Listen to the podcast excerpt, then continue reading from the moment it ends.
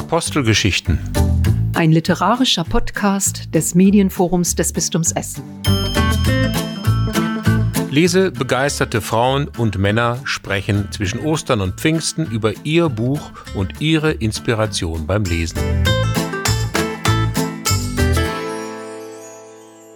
Herzlich willkommen zum dritten Podcast unserer Reihe Apostelgeschichten. Mein Name ist Werner Damm von der Katholischen Erwachsenen- und Familienbildung und heute bei uns zu Gast ist Ria Jansenberger. Herzlich willkommen, Ria. Ria Jansenberger kommt aus Duisburg und leitet einen Verbund von sechs Kindertageseinrichtungen und drei Familienzentren im Duisburger Norden mit 450 Kindern aus circa 15 Nationen. Darüber hinaus ist sie Kulturmanagerin, Supervisorin und ist unter anderem als Lehrtherapeutin an der Europäischen Akademie dem Fritz Perls Institut tätig. Das Buch, aus dem sie im heutigen Podcast vorlesen wird, ist das Buch mit dem Titel Himmel auf Erden und Hölle im Kopf, was Sexualität für uns heute bedeutet, von Christoph Josef Ahlers. Das Buch ist erschienen im Goldmann Verlag.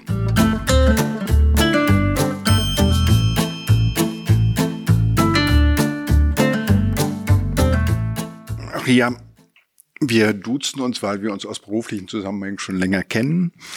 Wie bist du auf dieses Buch gestoßen und warum hast gerade du dieses Buch in unseren Podcast zum Thema Apostelgeschichten ausgesucht? Ja, wie bin ich auf das Buch aufmerksam geworden? Äh, Im vergangenen Jahr hat es in der Süddeutschen Zeitung eine Rezension über dieses Buch von äh, Christoph Josef Ahlers gegeben und wurde dort mit dem Hinweis versehen, das aktuell lesenswerteste Buch auf dem Markt, was es zum Thema Sexualität aktuell gibt die Rezension, die gleichzeitig damit verbunden war und auch eben diese Markteinschätzungen haben mich sehr, sehr neugierig gemacht. Äh, ich habe mir das Buch dann gekauft und ähm, habe es mit großem Interesse und großem Gewinn auch lesen dürfen. Warum ich das Buch genau zu der Fragestellung äh, Apostel heute, Apostel sein heute ausgewählt habe, habe ich mich erst einmal äh, leiten lassen von der Fragestellung, was ist denn überhaupt ein Apostel? Und äh, ein Apostel ist für mich jemand, der oder die eine lebensfrohe, sinn- und zukunftsweisende Botschaft im Gepäck hat. Jemand, der eine wichtige Botschaft hat, die sich potenziell an alle oder zumindest viele Menschen richtet. Und jemand, der dafür mühsame oder aufwendige Reisen unternimmt, um möglichst viele Menschen zu erreichen damals ins heutige Syrien oder Türkei, Griechenland, Italien. Und äh, das äh, im übertragenen Sinne macht jo äh, Christoph Josef Ahlers. Und was mir auch ganz, ganz wichtig war, jemand, der selbst glaubwürdig für seine Botschaft einsteht. Und für meine Begriffe erfüllt Christoph Josef Ahlers ja diese äh, Inspiration, die ich mit Apostelsein verbinde, äh, in vielerlei Hinsicht.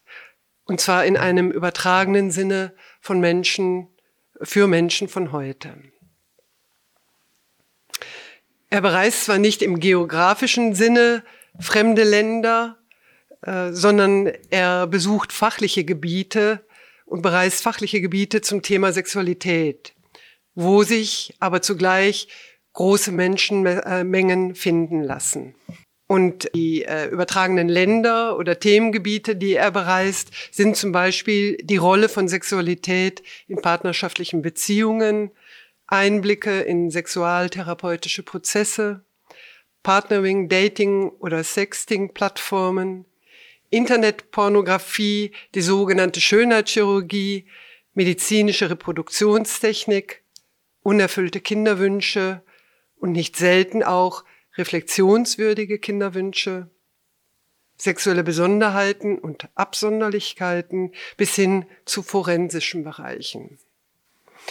Wie existenziell wichtig und bedeutsam das Thema in seiner gesamten, manchmal nur geahnten Breite ist, wird einem oder zumindest mir mit der Lektüre dieses Buches äh, umso deutlicher.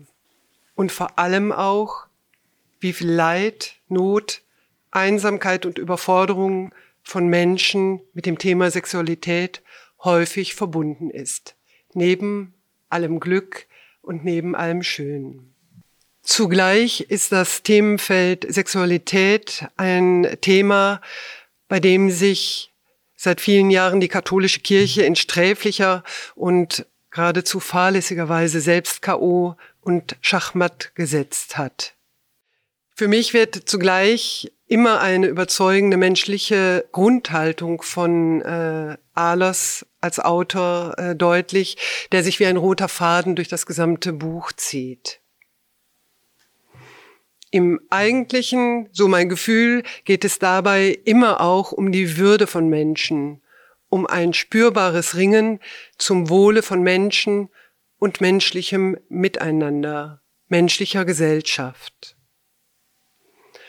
Zugleich wird aber an keiner Stelle des Buches über irgendjemanden der Stab gebrochen und doch Tacheles geredet. Und es ist für mein Dafürhalten ein äh, ganz bewusst gewählter dialogischer Ansatz, wo es immer um Begegnung auf Augenhöhe geht.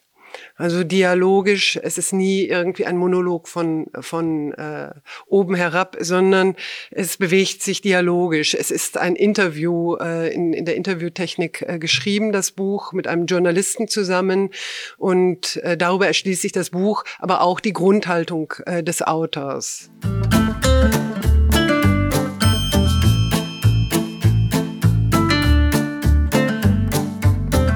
Ich versuche jetzt äh, einige wenige Einblicke in das Buch zu geben und würde jetzt äh, quasi wie Reisenotizen in äh, zwei, drei Kapitel mal hineinfliegen und äh, ja einzelne äh, Absätze daraus vorlesen, damit der Zuhörer, die Zuhörerin äh, vielleicht eine Ahnung davon bekommt, warum mir dieses Buch äh, im Kontext Apostel heute äh, eine Rolle spielt. Reisegebiet 1 heißt Erlösung durch Überwindung von Vereinzelung, Sex als Kommunikation. In diesem Kapitel legt Ahlers dar, was sein Grundverständnis von Sexualität ist, von Sex äh, überhaupt ist. Und das äh, ja hat eine komplett andere Schwerpunktsetzung, als ich das sonst aus vielen anderen äh, Sexualitätsratgebern, therapeutischen Ansätzen her kenne, äh, den ich sehr überzeugend äh, fand. Die Frage, die der Journalist stellt, ist Sex eine Sprache? Kann Sex noch mehr ausdrücken als Angenommensein und Geborgenheit? Und jetzt die Antwort von Ahlers. Ich würde sagen, ja. Der Facettenreichtum sexueller Kommunikation ist ähnlich vielfältig wie der der gesprochenen Sprache. Jeder weiß, dass durch ein und dieselbe Aussage etwas völlig Unterschiedliches ausgedrückt werden kann. Das ist beim Sex genauso. Sex bedeutet auch nicht immer das Gleiche. Ein und dieselbe sexuelle Handlung, zum Beispiel Geschlechtsverkehr, kann einmal beliebig und belanglos, ein anderes Mal die totale Erfüllung und Offenbarung sein. Und in wieder einem anderen Zusammenhang gar eine Vergewaltigung. Die Handlung ist immer die, dieselbe. Aber die auf der Kommunikationsebene vermittelte Bedeutung kann sich erheblich unterscheiden. Sex ist nicht gleich Sex. Das liegt daran, dass auch hier kommunikative Botschaften enthalten sind, die man so oder so lesen kann. Geschlechtsverkehr im Rahmen der Prostitution zum Beispiel weist selten über die körperliche Vereinigung und die sexuelle Stimulation hinaus. Fast nie gehen Menschen aus einem Prostitutionskontakt beseelt heraus. Allenfalls befriedigt, häufiger vielleicht sogar frustriert bezogen auf das, was sie eigentlich wollten. Was sie kriegen, ist eine kurzfristige sexuelle Befriedigung, was sie entbehren, ist eine langfristige emotionale Erfüllung. Emotionale Erfüllung ist aber das, wonach wir alle suchen, unser ganzes Leben lang. Sex ist also eine Sprache, Sie kommt allerdings nicht durch spezielle sexuelle Handlungen oder Praktiken zum Ausdruck, sondern durch die Art und Weise, in der Sex stattfindet. mal kommunikativer, mal weniger kommunikativ. Es gibt ja auch sexuelle Kontakte, bei denen man eher bei sich bleibt und nicht so stark mit den anderen in Beziehung tritt. Frage des Journalisten. Muss man die Sprache des anderen kennen und verstehen lernen?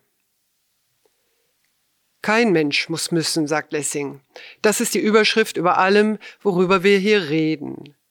Zum Glück haben wir die schöne Situation, dass wir die Körpersprache als Bestandteil unserer Muttersprache erwerben, ohne dass wir sie auf anstrengende Art und Weise wie Vokabeln erlernen müssen.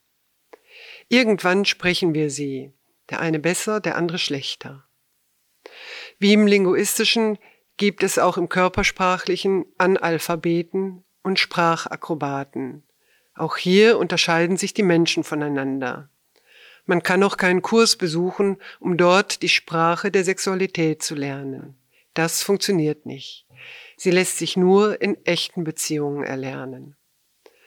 Woran es allerdings häufig Menschen mangelt, ist die Fähigkeit, nicht verbale Botschaften eines anderen wahrnehmen, lesen und erschließen zu können. Das Verständnis dafür, dass wir im sexuellen Grundbedürfnis ausdrücken und erfüllen können, fehlt vielen. Beide, die Fähigkeit des Lesens und des Verstehens, sind keineswegs selbstverständlich verfügbar. Dafür fehlt es an kulturellem und gesellschaftlichem Bewusstsein. Und wie stellt man Intimität her? Ich glaube nicht, dass man Intimität herstellen kann. Wir können nur Voraussetzungen dafür schaffen, dass Intimität entstehen kann. Ein ziemlich großer Unterschied, wie ich finde. Intimität ist das, was Sexualität intensiv und erfüllend macht, aber gleichzeitig auch das, was vielen Menschen an Sexualität Angst macht. Nicht Oral- oder Analverkehr macht Menschen Angst, sondern die Intimität, die durch solche Praktiken womöglich entstehen kann. Eine der Voraussetzungen für das Entstehen von Intimität ist, dass die beteiligten Personen ein ausreichend gesundes Selbstwertgefühl haben, um eine Situation ausgangsoffen entstehen und geschehen lassen zu können, ohne sie hektisch wegagieren zu müssen. Intimität kann dann wachsen, wenn nichts geschehen muss. Vielleicht kann man es so zusammenfassen, kein anderer Lebensbereich birgt potenziell so viel Lust und so viel Leid wie das Sexuelle. Hier können die größte Erfüllung und die tiefste Verletzung geschehen. Nirgendwo sonst sind wir so ungeschützt und nackt. Und gerade darum können wir im Sexuellen so viel Intimität und Nähe erleben wie in keinem anderen Lebensbereich. Deshalb sind wir in diesem Bereich so unvergleichlich empfänglich und erregbar, aber eben auch angreifbar und verletzbar. In diesem Sinne könnte man sagen, Sex ist wie Beton. Es kommt darauf an, was man daraus macht.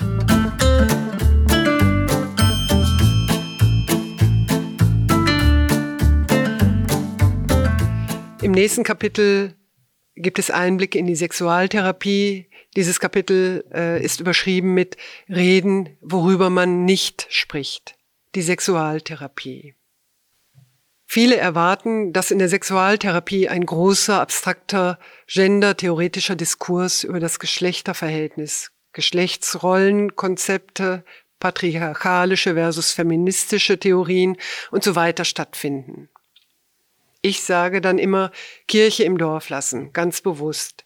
Denn diese intellektualistischen Diskurse dienen häufig als Ausweichmanöver, um nicht über sich selbst sprechen zu müssen.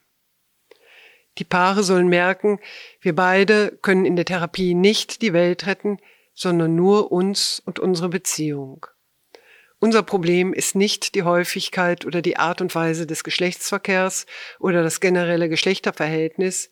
Es geht um uns. Um unser Problem ist, dass wir uns nicht mehr wirklich ansehen und dadurch wechselseitig unser Ansehen beieinander verloren haben.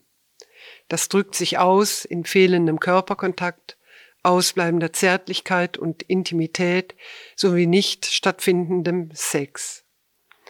Ein Paar, das unter fortgesetzten Konflikten und Streitigkeiten leidet, unter einer festgeschriebenen Rollenzuweisung, unter einer starren Täter-Opfer-Dynamik und permanenten Aber du Anklagen, ein solches Paar braucht ein Bewusstsein dafür, dass es kein Verbrecherpaar ist, weil es weder Täter noch Opfer gibt.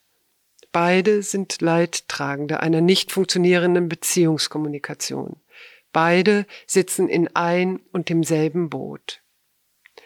Sie rudern nur in entgegengesetzte Richtungen, drehen sich im Kreis und kommen deshalb nicht von der Stelle.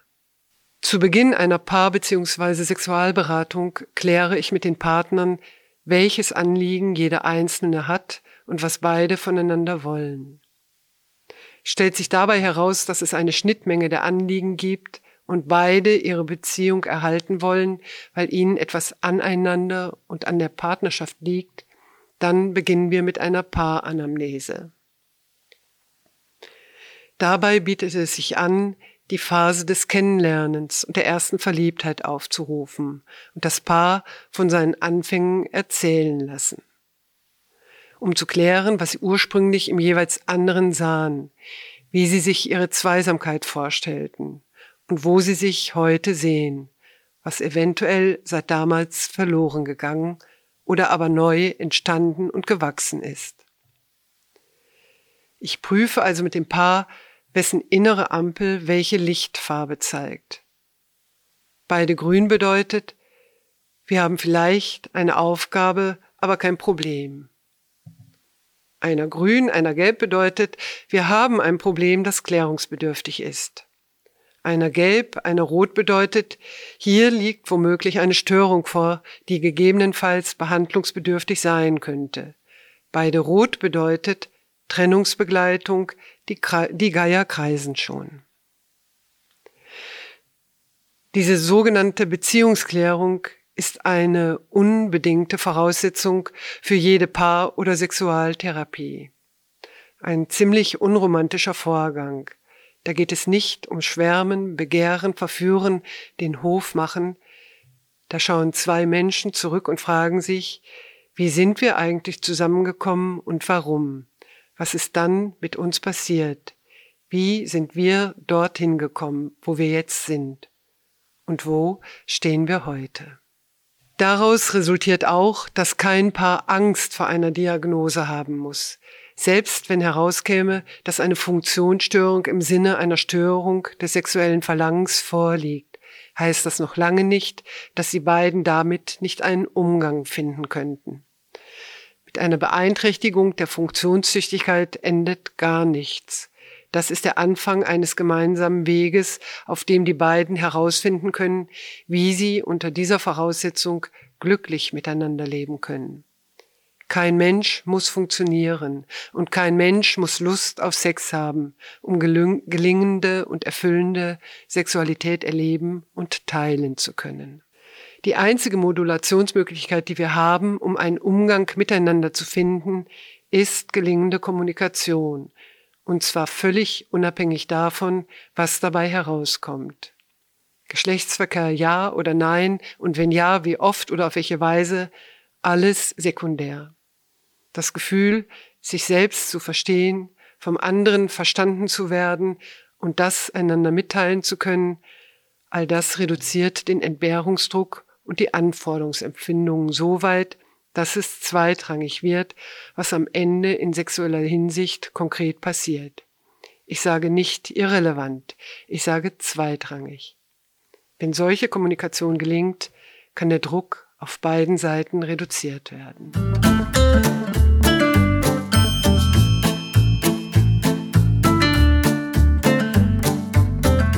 Jetzt mache ich einen großen Sprung in das nächste Reiseland äh, dieses Buches. Ähm, und zwar geht es äh, da um den gesamten Bereich von äh, medizinischen äh, Interventionen, von Schönheitsindustrie, äh, Schönheitschirurgie. das Kapitel trägt den äh, Titel Nichts ist unmöglich, die Toyotaisierung der Körper. Der Journalist fragt, hat das Wertesystem unserer Gesellschaft auf sexueller Ebene noch andere Auswirkungen? Und Ahlers antwortet, wir toyotaisieren unseren Körper und unser Verhalten. Wir tun was? fragt der Journalist. Nichts ist unmöglich. Das ist der Werbespruch, mit dem die Autofirma Toyota Ende des 20. Jahrhunderts den europäischen Markt eroberte und der seitdem in den allgemeinen Wortschatz übergegangen ist. Ich nehme an, dass die Toyota-Formel nicht nur deshalb so populär wurde, weil sie von Affen gesungen wurde, sondern weil sie etwas ausdrückte, das in der Luft lag. Nämlich, dass man nicht mehr bereit war, Dinge hinzunehmen, wie sie sind, sondern alles so lange beschleifen und verbessern wollte, bis sie das Optimum erreicht war. Nichts ist unmöglich, entspricht einer Absage an das Schicksal und ist die Parole der Multi-Options- und Optimierungsgesellschaft. Und deshalb empfinde ich diesen Trend auch bezogen auf unsere Sexualität als sehr bemerkenswert. Mir geht es um eine recht neue Entwicklung, die ich bereits im letzten Kapitel vorläufig unter dem Stichwort Body Shaping und Fitness angesprochen habe. Der Trend, den eigenen Körper nicht mehr nur zu gestalten, auch das haben wir schon immer getan, sondern zu verbessern und schließlich zu optimieren, weil man ihn als ungenügend, als Antagonisten der eigenen Normvorstellungen versteht. Dieser Trend ist jedoch nicht bei Fitness und beim Bodybuilding stehen geblieben und auch nicht bei der kleinen gesamtgesellschaftlich eher irrelevanten Gruppe der Leistungssportler. Er ist gesellschaftsübergreifend zu einem Mast geworden, einer gefühlten Anforderung, die allgemeingültig erscheint.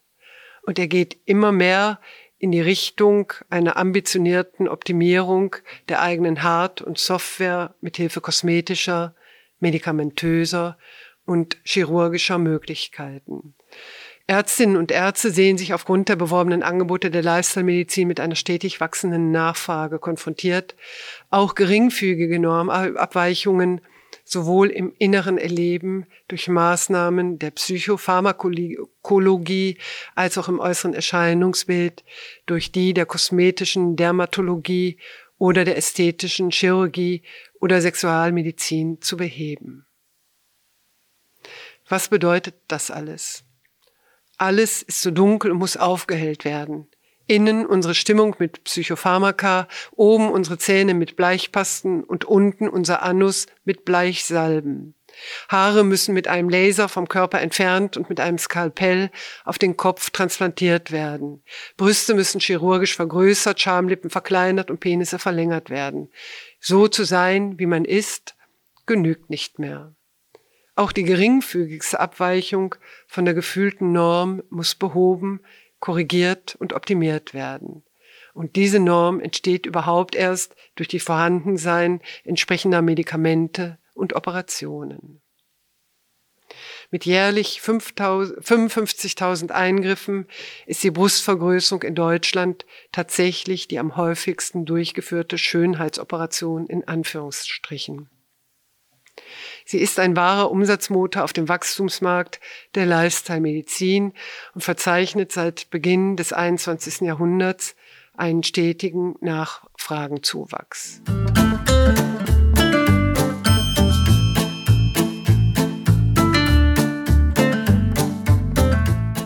Im Kapitel 9 äh, Worldwide äh, Porno Web stellt äh, Ahlers dar, wie äh, ja gigantisch die Rolle ist, die Internetpornografie mittlerweile spielt.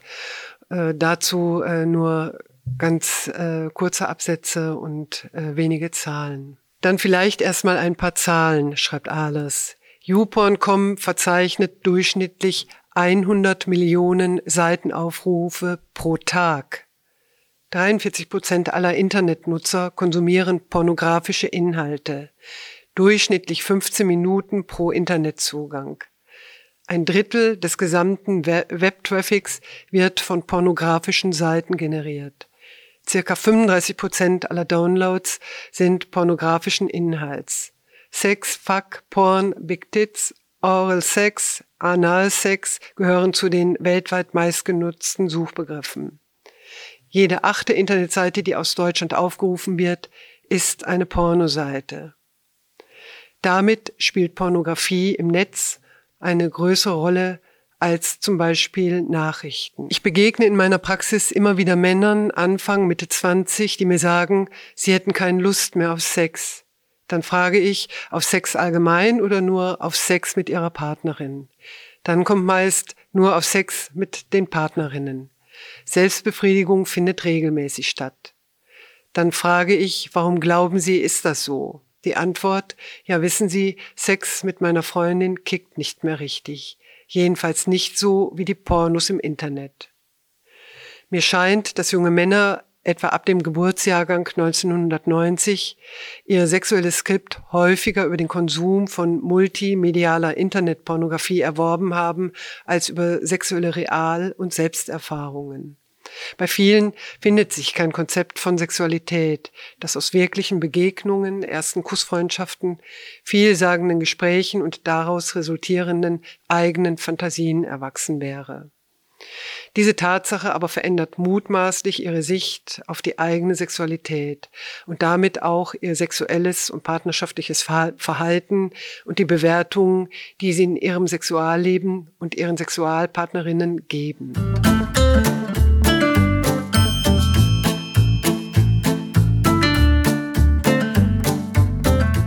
Einem Kapitel schildert Ahlers dann ähm, ja in erschreckender Weise, äh, was das für Paare bedeutet, wenn äh, sie nach äh, längerer Zeit der Kinderlosigkeit äh, sich in die medizinische Reproduktion äh, begeben und was das an Szenarien, an Atmosphären für die Menschen und auch für, für die Paarbeziehung bedeutet.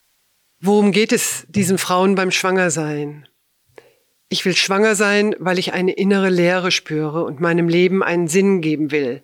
Dann werde ich mich innerlich erfüllt fühlen. Dann werde ich das Gefühl haben, nie mehr alleine zu sein.